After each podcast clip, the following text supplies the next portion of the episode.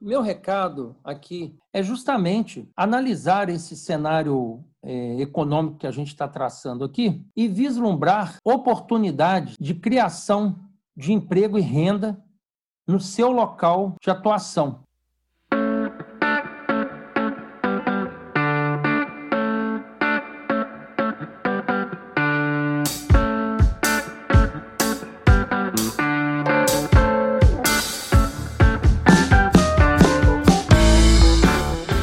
Salve, salve, mundo do conhecimento! Esse é mais um podcast do Medicina do Conhecimento, ciência e informação a qualquer momento, em todo lugar.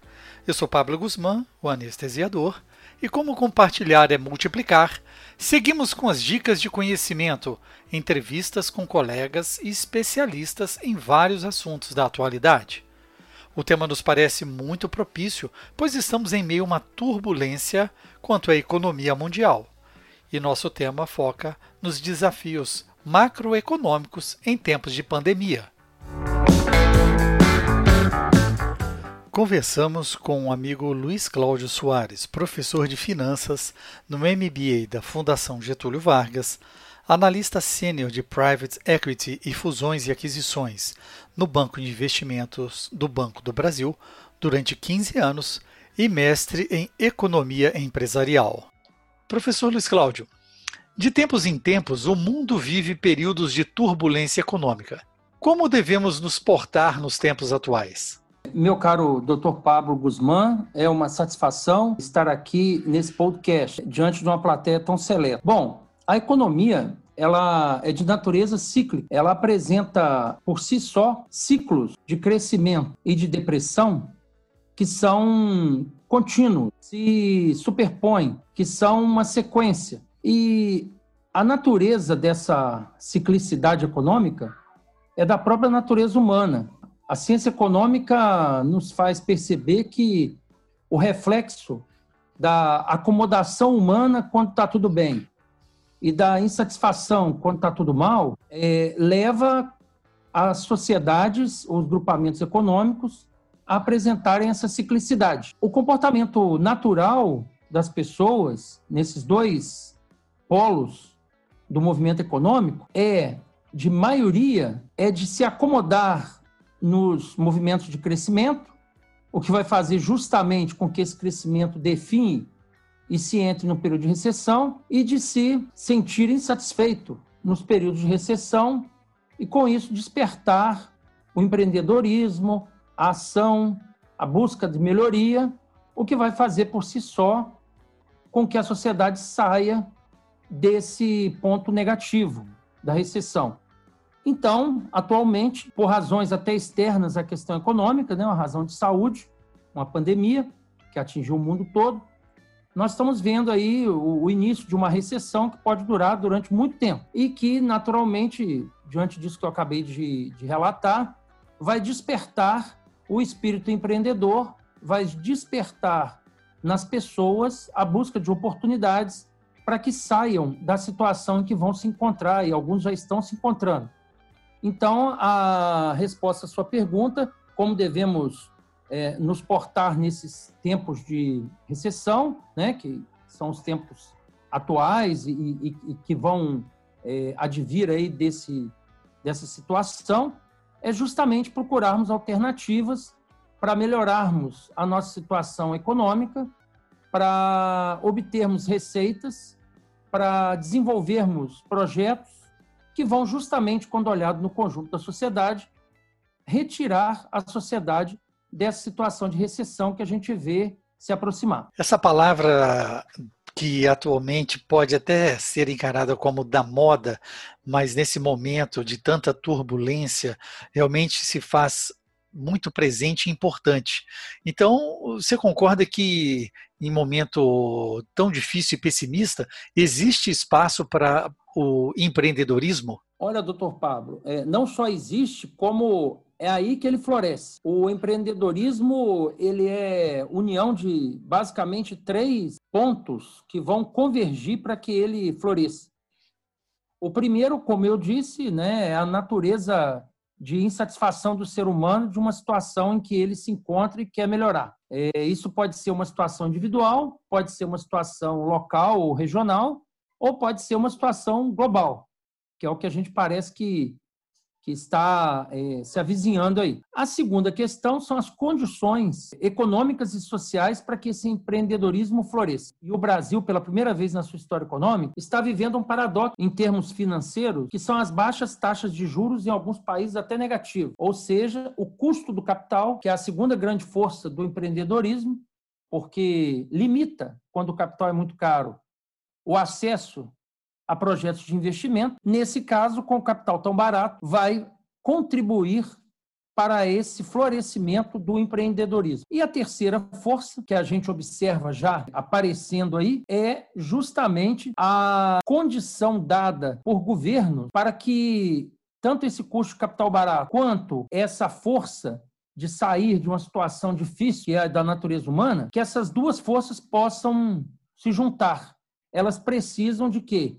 De condições de legislação, de regulação, estrutura política e estrutura legal para que floresça. E o que a gente está assistindo aí, justamente nesse sentido, são os governos criando facilitações para essa atividade empreendedora. A natureza do empreendedor, ela depende do ambiente no qual ele está. E se os governos sentem a necessidade de facilitar essa ação do empreendedor, como já estão sentindo e vão sentir cada vez mais nesse cenário atual, está formado aí a tríade, né, que vai facilitar o desenvolvimento do empreendedorismo nesses tempos que nós estamos vivendo. E nesses momentos também, o senhor acredita que existem oportunidades de investimento? Em teoria de finanças, doutor Pablo, que a decisão é tomada com base num conceito que é o custo de oportunidade. O custo para eu fazer o que estou fazendo é eu deixar de ganhar o que eu poderia estar ganhando caso estivesse fazendo outra coisa. A oportunidade de investimento, ela vem justamente residir em momentos onde este custo de oportunidade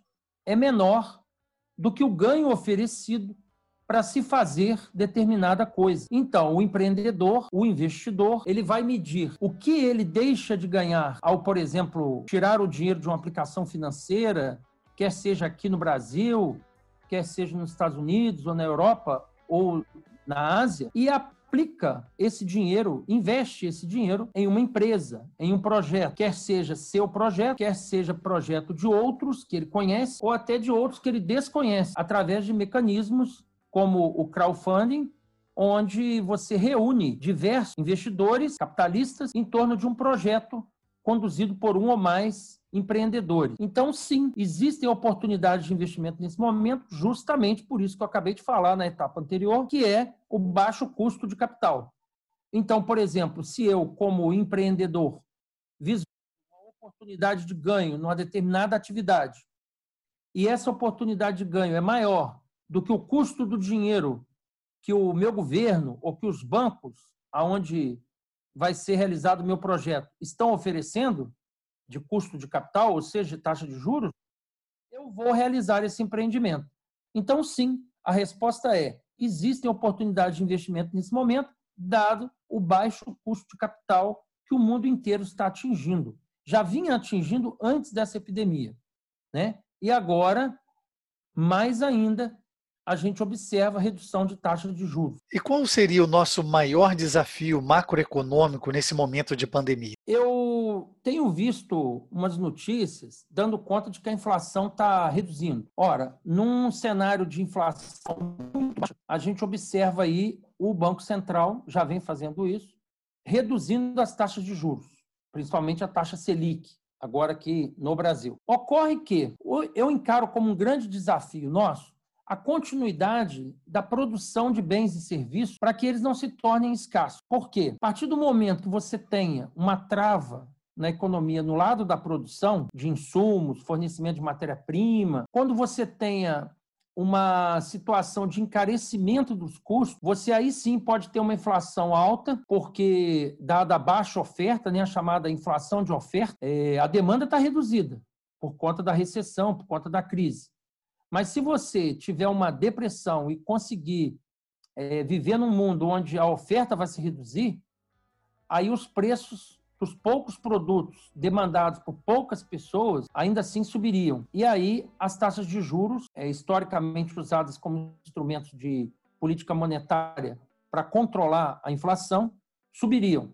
E aí você reduziria justamente esse ambiente que a gente acabou de comentar de oportunidade para o empreendedorismo. Um, um, primeiro desafio macroeconômico que eu vejo é a parte da oferta da economia se manter diante dessa recessão para que nós não venhamos a viver aí um problema de inflação de oferta. Um segundo ponto desse desafio macroeconômico, que eu, eu não diria que é somente um, né? gostaria de abordar o outro, é a questão do câmbio.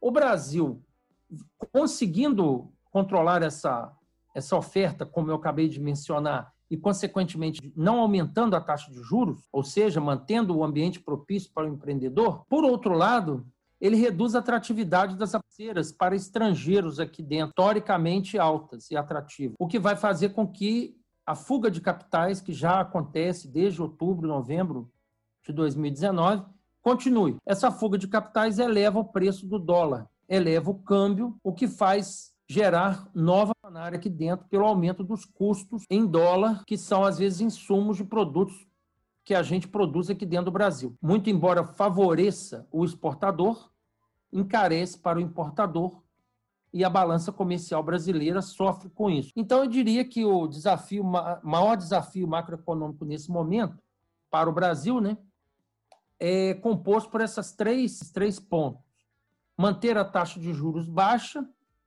manter a inflação baixa, ou seja, dar condições para a oferta continuar, e a gente está vendo o governo fazer isso, mantendo ah, os canais de distribuição funcionando, em questão de alimento, de remédio, ou a logística. Ah, o agro anunciou que vai ter uma safra de 240 milhões de toneladas, uma safra recorde. Então, o desafio, o maior desafio macroeconômico que eu vejo nesse momento para o Brasil é justamente manter essa inflação baixa, manter a taxa de juros baixa e saber conviver com esse câmbio alto, que vai ser decorrência desses dois movimentos que eu falei.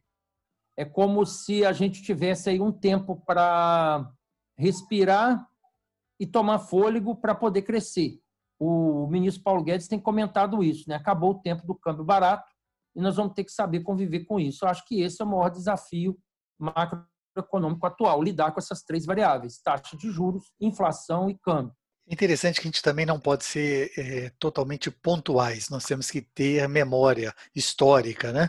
E isso nós passamos já por em situações bem distintas e não tão distantes assim, por quedas, por recessões e o mundo sempre deu a, guia, a guinada por cima. O que, é que você acha? Qual que seria a, o seu recado e a sua mensagem para os nossos colegas médicos que assistem o podcast Medicina do Conhecimento? Meu recado aqui é justamente analisar esse cenário é, econômico que a gente está traçando aqui e vislumbrar oportunidades de criação de emprego e renda no seu local de atuação, seja através da associa do associativismo né, com demais profissionais. A gente vê muito isso na, na área médica, né? Clínicas, hospitais, até desenvolvimento de projetos de equipamentos na área médica então, eu vejo que é um público especializado, um público de renda média alta, um público bem informado, porém, né, doutor, um público com pouco tempo, né? Com pouco tempo para essa análise, e aí vem bem a calhar esse instrumento aqui do podcast. E diante disso, recomendo leituras aí bem rápidas, é, informação rápida e certeira de boas fontes, para que municiados aí do, de informações corretas, ainda mais em tempo de fake news, né? Tem que ter muito cuidado quanto a isso. Poder se portar, se posicionar nesse momento turbulento que, como o senhor mesmo disse, vai passar. Né? Até a crise de 29 passou. A crise do subprime 2008 passou. 11 de setembro de 2001 passou. Então tudo passa. A questão é quanto tempo vai levar essa turbulência e como a gente vai se portar. Então, eu indico que nesse momento haja reflexão, estudo, é uma postura é, menos agressiva nos investimentos, porém é, assertiva, né? Quer dizer, não dá para ficar com dois pés atrás, né? Não vai se sede ao pote, mas também não vai se ficar com dois pés atrás. E para isso, informação, conhecimento e visão de longo prazo são necessários. Então, é isso que fica o recado. O recado de um cenário turbulento, porém com muitas oportunidades para quem for empreender. E de olho nessas três variáveis macroeconômicas, né, a inflação, a taxa de juros e a taxa de câmbio, que vão nortear justamente para onde vai essa condução da política macroeconômica e quais as oportunidades que essa condição dará aos agentes econômicos aí, pessoas, empresas e governo. Gostou desse assunto? Deixe um recado para gente lá no link da Rádio Web Medicina do Conhecimento, www.medicinadoconhecimento.com.br. Você pode escolher também a sua plataforma e ouvir mais podcasts. Escolha pelo Spotify, iTunes, SoundCloud YouTube. Na Medicina do Conhecimento, você escolhe o player da sua preferência.